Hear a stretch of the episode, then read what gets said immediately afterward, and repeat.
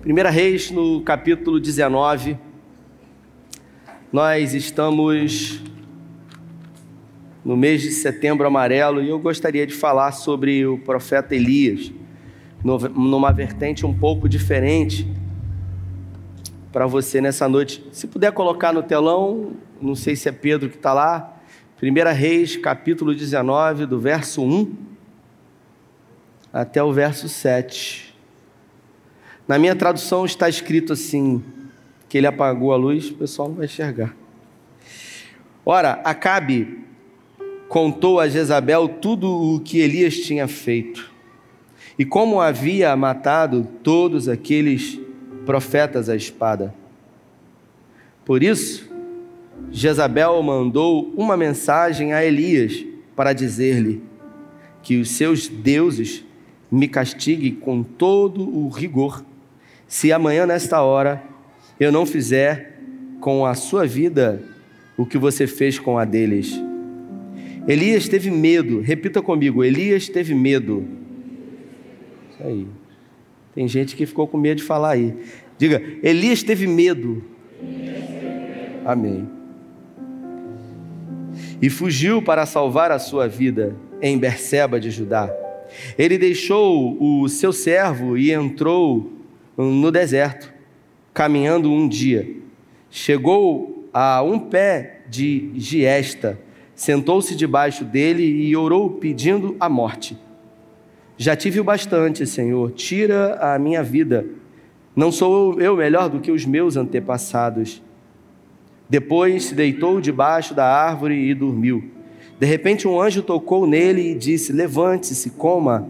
Elias olhou ao redor e ali junto à cabeceira havia um pão assado sobre as brasas quentes e um jarro com água.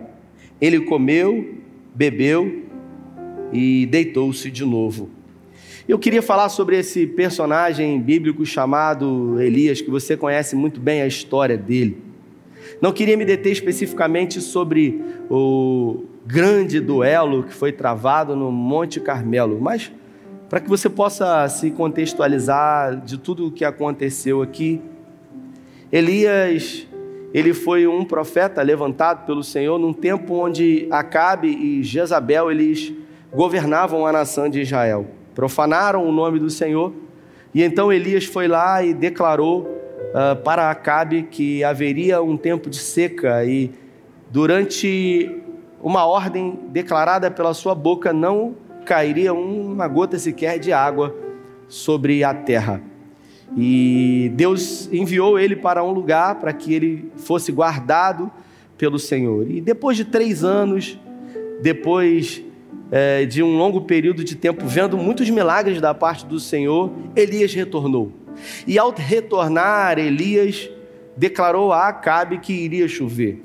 Ele subiu o Monte Carmelo com o seu moço e ele pediu que durante sete vezes o moço de Elias fosse ao cume da montanha, olhando em direção ao mar, é, percebendo se havia alguma movimentação de chuva. Até que na sétima vez, o moço de Elias disse para ele: Olha, eu vejo uma pequena nuvem do tamanho ah, da mão de um homem. E ali você conhece a história: Elias desceu desesperado, dizendo que vinha chuva da parte do Senhor e ele declarou para Acabe uh, que reunisse o povo e os 450 profetas de Baal, mais os 400, 400 profetas de Azerá. Houve um grande duelo e o Senhor respondeu verdadeiramente com fogo. Depois de Elias ver chuva cair do céu, três anos de seca, depois de ele ver o Senhor responder com fogo, depois de ele ser usado pelo Senhor para ressuscitar, depois de uh, ver milagres extraordinários da parte de Deus, ele ouviu uma palavra de uma mulher chamada Jezabel, que disse para ele que amanhã, a esse mesmo horário, você não vai estar mais vivo. E a primeira pergunta que eu me fiz ao ler esse texto, Zé, era o porquê de uh, Jezabel, ao invés de ter dado um recado para Elias não ter matado Elias. não ter enviado alguém para que pudesse matar Elias. Essa é a primeira inquietação que eu fiquei. Afinal, ela era mais do que o rei, ela mandava em Acabe. Pensa no cara que a mulher mandava nele, era Jezabel e Acabe. E por isso ela tinha toda a autoridade para poder fazer o que quisesse. Mas ao invés de mandar matar Elias, ela mandou um recado para ele dizendo que ele iria morrer. Porque Jezabel sabia que Deus já estava com Elias. Eles haviam sofrido uma grande derrota momentos antes no Monte Carmelo. Então Jezabel, muito astuta, ela disse: Se eu matá-lo, o povo virá contra mim. Mas eu posso matar Elias sem tirar a existência dele. Existem momentos na minha e na sua vida que nós somos surpreendidos com uma palavra, com uma mensagem que tira a nossa vida. Um dia eu li Êxodo capítulo 20, que fala sobre os, os dez mandamentos. E quando eu era novo convertido, eu achava que os mandamentos que o Senhor havia dado, e um dos mandamentos diz: Não matarás. Eu, quando olhava esse mandamento, eu falava: Desse eu estou livre. Graças a Deus. Mas a verdade é que a gente faz, às vezes, uma leitura errada porque talvez você não tenha matado fisicamente alguém, mas talvez você tenha matado a maneira de uma forma existencial dentro do outro. Quando você que é músico, Edgar, e, e é um tangedor de teclado, um homem que já cantou, inclusive profissionalmente, mais de 30 anos. E aí, num culto como esse, você está vendo aqui o Willis tocar e de repente acaba esse culto, você chega para mim e você fala assim para mim: Pastor, eu queria falar algo sobre aquele irmão que estava tocando. Ele é de Búzios, eu conheço ele. Esse irmão aprontou uma comigo, pastor, que o senhor não sabe. E aí o Edgar ele começa a falar para mim algumas coisas do Willis e o Edgar, sem perceber, ele começa a matar.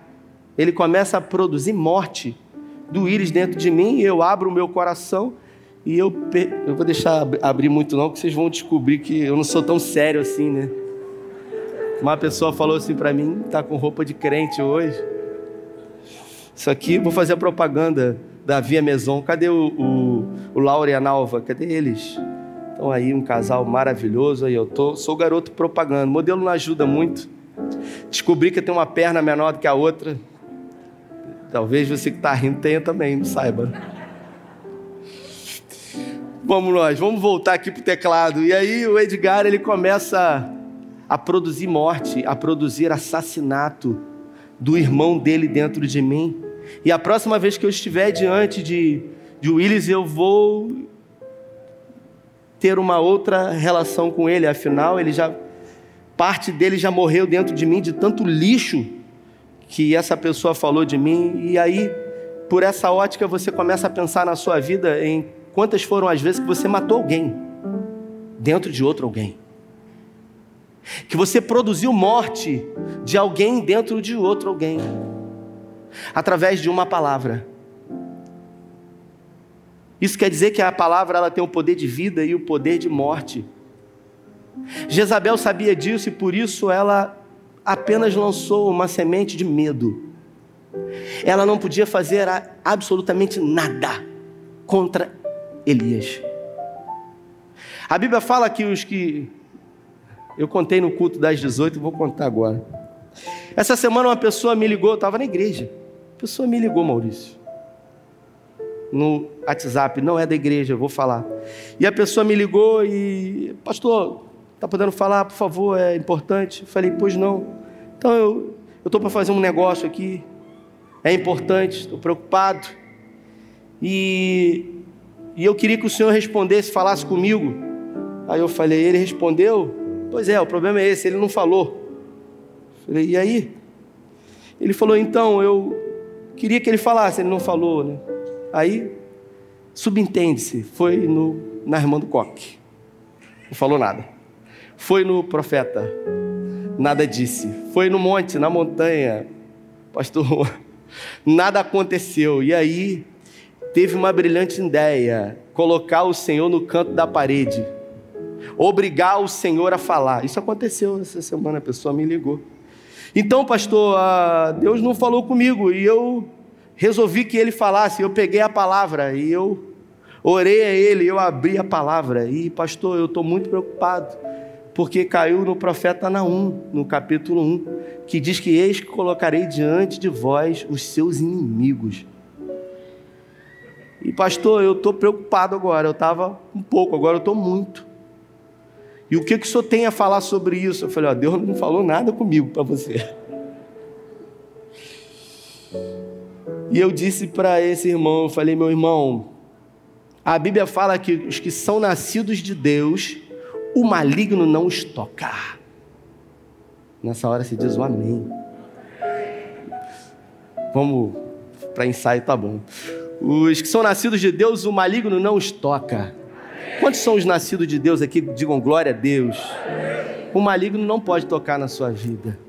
Jezabel sabia disso. Afinal, Deus estava com Elias e ela não podia fazer absolutamente nada contra o Senhor. Momentos antes, ela havia presenciado uma grande vitória do Senhor que respondeu por fogo ali no holocausto, queimando tudo aquilo, um grande milagre. Então ela não podia fazer nada contra Elias, mas ela podia sugerir a Elias que ele mesmo fizesse contra ele. Às vezes o inimigo não pode fazer nada contra você, como eu disse, se você é nascido de Deus. Mas às vezes o inimigo sugere que você, que pode fazer algo contra você mesmo, faça. E foi assim que Jezabel conseguiu derrotada, derrotada, derrotar Elias. Elias, ele foi vencido por alguém que já estava derrotado. Curioso isso, né? Ele perdeu para alguém que estava derrotado. Acabe e Jezabel. Sabe quando num momento você está tá bem, está tudo muito bem. Minha esposa estava no culto das seis horas e eu, eu disse, às vezes eu durmo bem com ela, dizendo que amo, ah, seu amor da minha vida, aquela coisa, né? Aquela coisa romântica, Maurício, puxa vida. Chama até carinhosamente nos diminutivos, aquela coisa. E aí eu durmo, mas de repente, de manhã, quando eu acordo, William, ao invés de botar primeiro o pé direito no chão, eu boto o esquerdo. E olha, quando boto o esquerdo é batata, vai dar ruim. E aí ela fala para mim o que, que houve, e eu começo um pouco introspectivo, não falando muito bem, e ela muito preocupada: o que, que aconteceu? Será que aconteceu alguma coisa? Ou eu fiz alguma coisa? Será que foi alguma coisa que eu disse? E ela começa a querer me perguntar, afinal, ela quer saber o porquê, Pedro, o que aconteceu. E ela me pergunta e ela diz: o que, que aconteceu, o que, que foi? E eu falo: nada não, e eu começo a maltratá-la, e ela começa a fantasiar, a imaginar. Sabe quando você dorme com uma pessoa e parece que você está acordando com outra? E o problema é quando a gente acha, eu acho. Eu acho. O nosso problema é quando a gente acha, Elias achou que ia morrer. E o problema é quando a gente acha, cara. Satanás não pode tocar na gente, mas ele deixa o maior inimigo nosso tocar, que é a gente mesmo. segundo o Eudine Peterson, na tradução à mensagem, quando chega na oração do Pai Nosso, eu adoro. Ele diz assim: livra-nos do mal a Almeida diz: livra-nos do mal, pois teu é o reino, pois teu é o reino, o poder e a glória para sempre. Amém. O Eudine Peterson ele faz assim a oração: livra-nos do mal e de nós mesmos. Isso quer dizer que em alguns momentos eu e você precisamos ser livres de nós mesmos.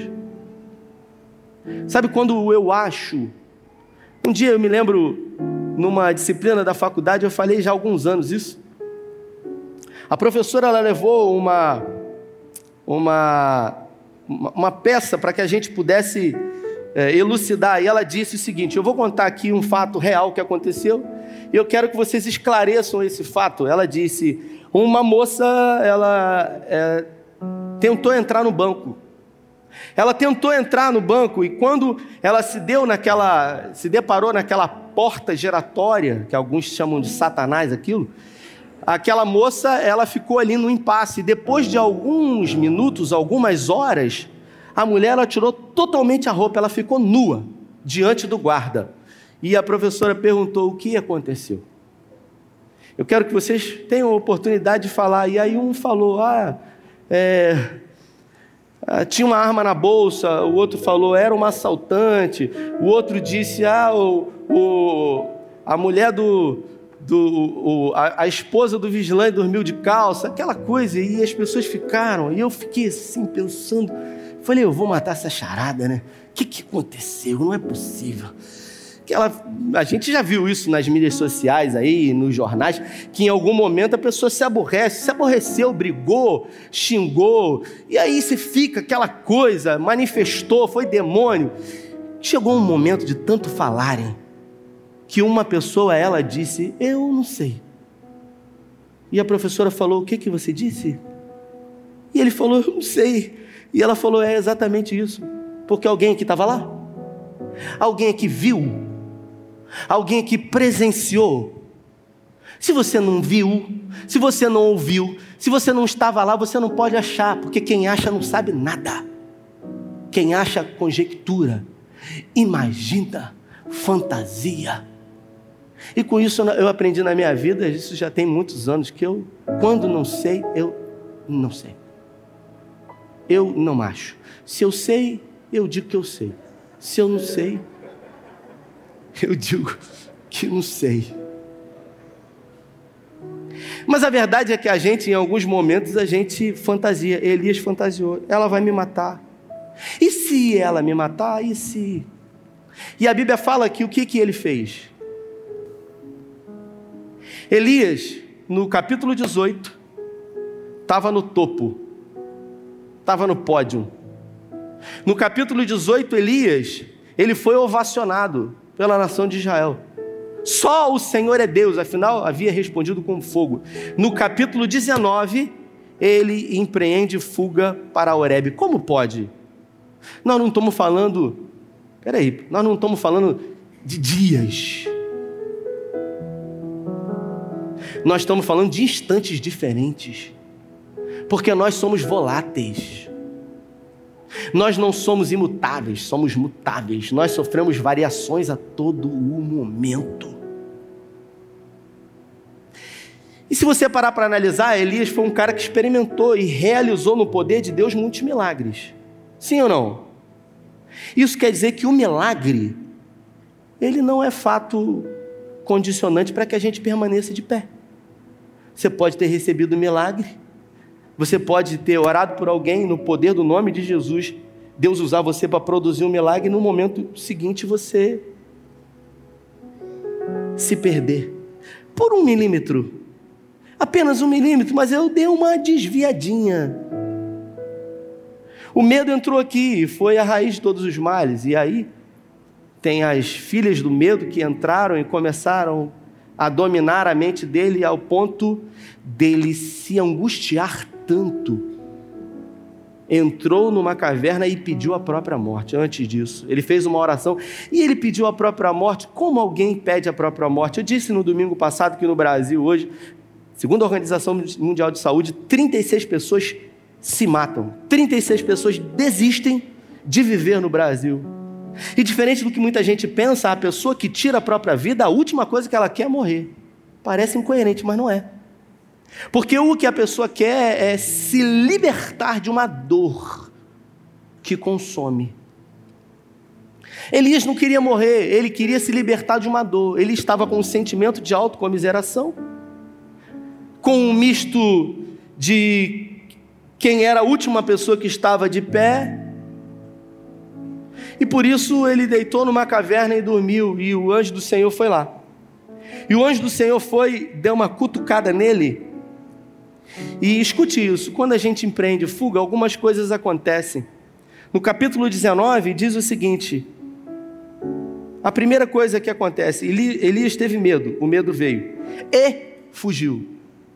Todas as vezes que o medo estiver diante de você, você vai empreender um caminho de fuga. Todas as vezes. você vai fugir. Você vai sair da posição que você não deveria ter saído. Porque, segundo Pedro diz que aquilo que domina o homem, de tal eu me torno servo. Se o medo domina você, você é escravo dele. Você é servo dele. O medo veio, primeira coisa que eu faço, fujo. Se tiver pecado na parada, primeira coisa que eu faço, fugir do Senhor. Foi assim com Adão. Adão pecou, se escondeu de Deus. Eu e você pecamos, fugimos de Deus. É assim. Tá na igreja, pecou, foge de Deus. Tá com medo, tá na posição, foge da presença. Primeira coisa, fugir. Sai da comunhão. Diz aqui, ó, para salvar sua vida.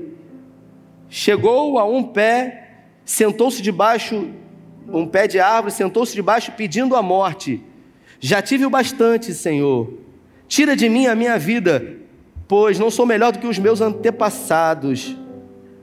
E aí depois você vai observar que ele teve sono, dormiu muito na caverna. O medo ele produz um desequilíbrio no sono. Dorme demais, dorme de menos, come demais, come de menos, um desequilíbrio. O anjo cutucou ele. E quando a gente está em crise, Jared, a única coisa que a gente quer quando a gente está em crise, como essa pessoa que me ligou essa semana, é resposta. A gente quer resposta da parte de Deus. Fala comigo, Senhor.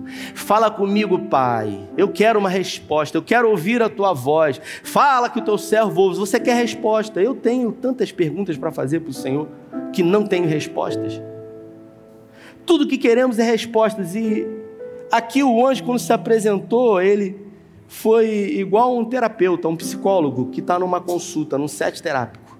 Porque todas as vezes que você está fazendo terapia, você quer resposta, você está com angústia, você quer resolver aquelas questões suas. Aí você pergunta para ele, Edno, alguma coisa. Aí o psicólogo, ele sempre, ou a, a profissional, sempre vai responder para você com uma pergunta. Porque psicólogo não dá conselho, nem fala resposta. Ele sempre responde para você com uma pergunta. Aí você fala assim: Poxa, mas eu quero uma resposta, mas ele não está ali para dar resposta, ele está ali para te fazer pergunta para que você analise através das perguntas e encontre as respostas dentro de você. O anjo se apresenta diante de Elias e o anjo não dá respostas para ele. Será que eu vou morrer? Será que Jezabel vai me matar? Será que acabou para mim? Será que é o fim? O anjo chega, dá uma cutucada na costela e fala assim: Está fazendo o que aí, Elias? Dentro da caverna. Está fazendo o que aí, Elias? Eu pergunto para você, Alexandre. O anjo que cutucou, o anjo do Senhor, sabia o que Elias estava fazendo ali? Se era o anjo do Senhor? Deus sabia o que Elias estava fazendo ali? Alexandre? Acho que ele. Tira a máscara aí para poder ver. Está chateado comigo? Claro que sabia, porque era o próprio Deus. Sabia. A pergunta é: se sabia, para que que perguntou? Deus sabia, mas Elias não sabia o que estava fazendo ali. Porque quando a gente está com medo, a gente empreende fuga e a gente nem sabe o que a gente está fazendo e para onde a gente está indo. A gente fica totalmente perdido. Está fazendo sentido para você? Sim ou não? Diz amém. E aí o anjo vai, manda ele comer o pão que estava ali, ele come, bebe a água, ele dorme de novo, o anjo cutuca ele pela segunda vez e fala: Está fazendo o que aí? E fala que vai falar com ele. E aí diz para ele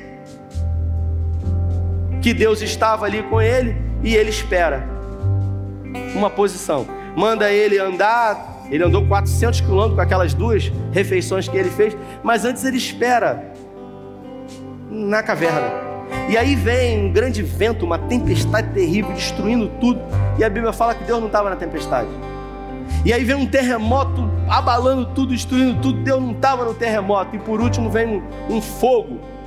E Deus não estava no fogo. Então, e depois vem, segundo o hebraico, um ciclo de bonança. E Deus estava nesse ciclo. E quando ele sai da caverna, Só depois que ele sai da caverna, Deus fala com ele, porque Deus não fala com ninguém dentro de caverna. Por isso eu sempre digo que para quem está no buraco, a regra número um é parar de cavar. Porque enquanto você está cavando, você está querendo resolver as coisas do seu jeito, da sua maneira, e achando que está fazendo a coisa certa. A sua mulher está olhando para você com a mão na cabeça. Meu Deus! E você diz para ela: Eu sei o que eu estou fazendo. Você está perdido. Só que quando você para de cavar, só tem um lugar para olhar que é para cima e é de lá que vem o socorro bem presente. Aleluia. E foi assim com Elias. Você só se encontra quando você reconhece que você está perdido. E todas as vezes que eu penso sobre isso, eu confesso que eu tenho que reconhecer. Aqui é um lugar de verdade, Pastor Juan. Eu, quando vou para um lugar que eu não conheço, a minha mulher fala assim: bota no GPS. Eu falo, eu sei o caminho. Deixa que eu vou me encontrar. E aí ela fala assim: pergunta para alguém. Eu falo, não, eu estou conhecendo, eu sei que dificuldade de ouvir a pessoa dizer para você: busca ajuda. Procura alguém que saiba o que você não sabe, mas eu não quero dar o braço a torcer. E quando eu vejo, eu estou perdido. E aí eu falo para ela assim: vê aí com o irmão, com o irmão Google aí, se a gente consegue, o Waze também. E somente quando eu reconheço que estou perdido, que eu preciso de ajuda, que o socorro ele vem. Foi assim da vida dele. Duas vezes foram perguntadas para tá fazendo o que aí? Pergunta para quem está do seu lado aí, pode estar tá colado com você: tá fazendo o que aí? É, é isso aí. E assim foi. Quando o anjo chegou, tocou nele pela segunda vez, ele saiu da, da caverna, Deus falou com ele e ele voltou. E depois que ele voltou, ele voltou com uma missão, com um propósito. Outro propósito. De ungir Elias, ou melhor, Eliseu. E assim ele fez, porque na vida todo mundo tem um, um porém. Todo mundo tem um mais.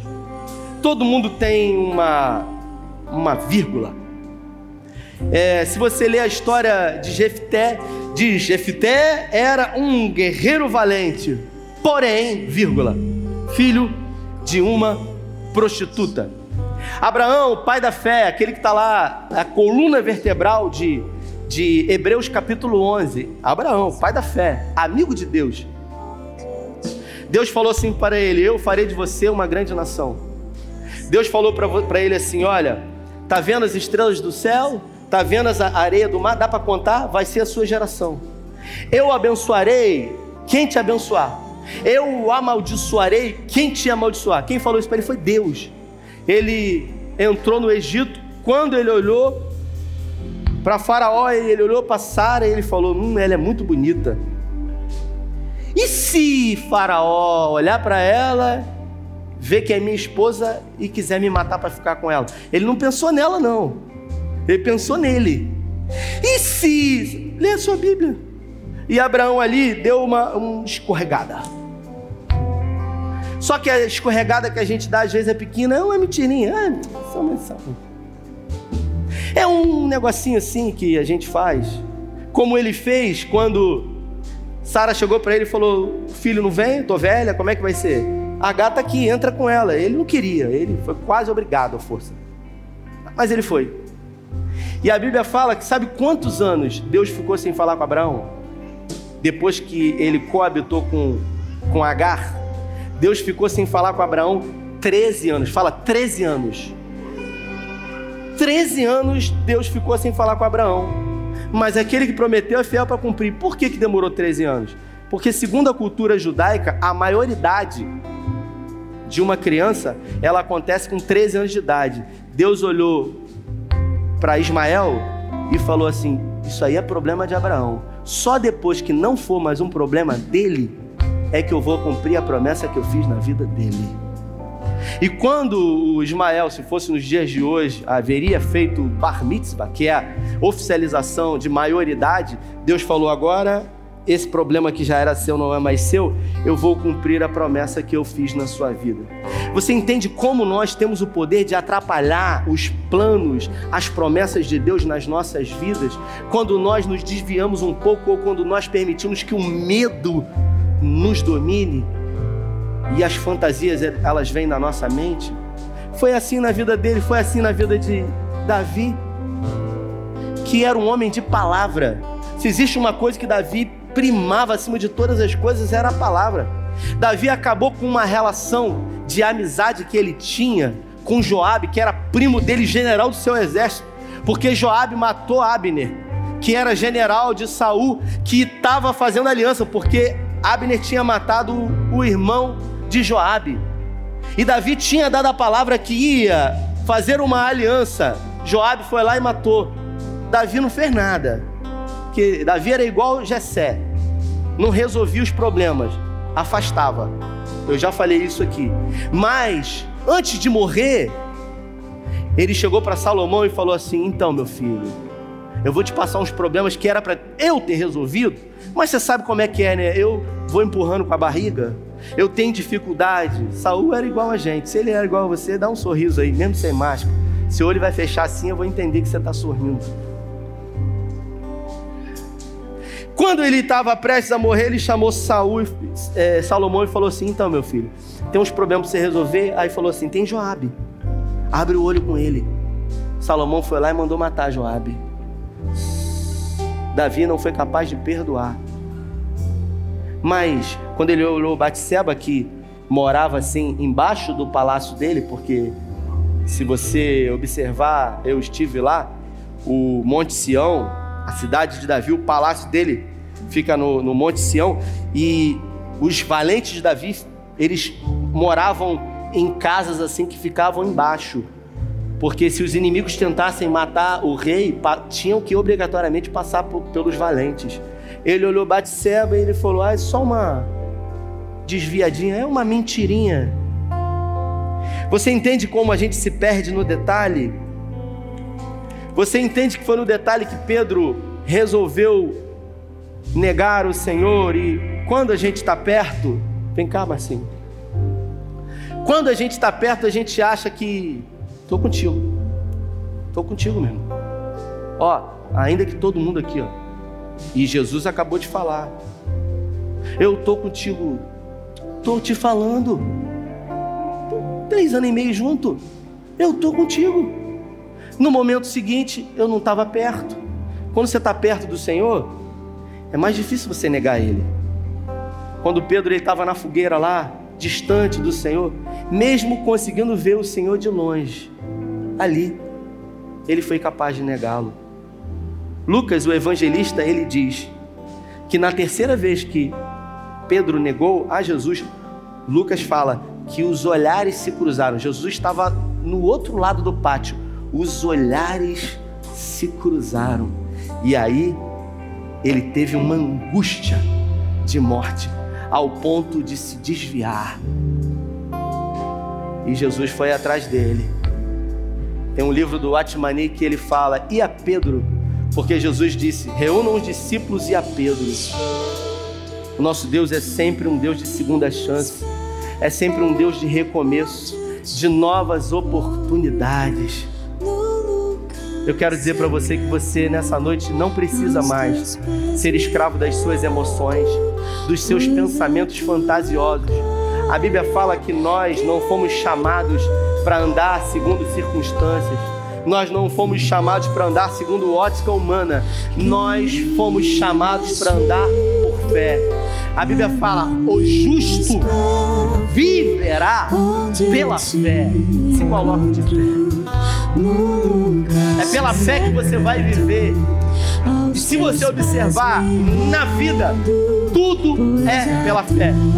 Até a salvação é pela fé.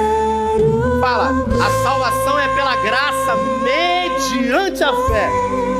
Sem fé, a única coisa que você vai conseguir é desagradar a Deus. Agora, se nessa noite você entende que você tem sido escravo do medo, Você tem sido escravo dos seus pensamentos e eu muitas vezes já fui e me policio diariamente para isso. Eu quero dizer para você que hoje há libertação para você no nome de Jesus. Eu não vou botar a mão na sua cabeça e repreender demônio, porque o demônio está longe. Mas existe um inimigo que precisa sair, que é você mesmo. Então eu queria que você colocasse suas duas mãos na cabeça e que você começasse a orar para que os seus pensamentos sejam pensamentos do alto, como Paulo disse. Tudo que é bom, tudo que é puro, tudo que é verdadeiro, se há alguma fama, louvor, virtude, nisso pensar. Comece a orar agora comece agora a colocar os seus pensamentos onde eu te submetidos aos planos, aos projetos de Deus. Não aceite que você seja o voz da sua vida, como Elias foi. Não aceite que eu acho, eu imagino, e se domine você. Você não foi chamado para andar segundo uma vista humana.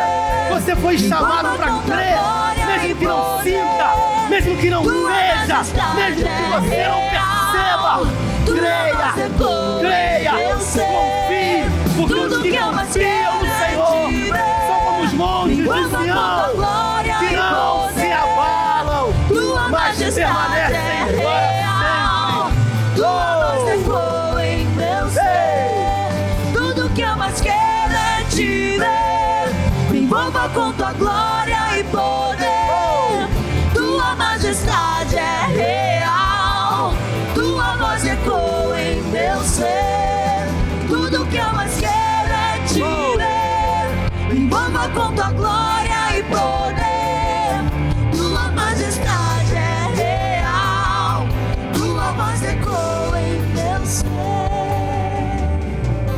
Eu vou te dar agora para você fazer um exercício. Pode tirar a mão da cabeça, o demônio já saiu.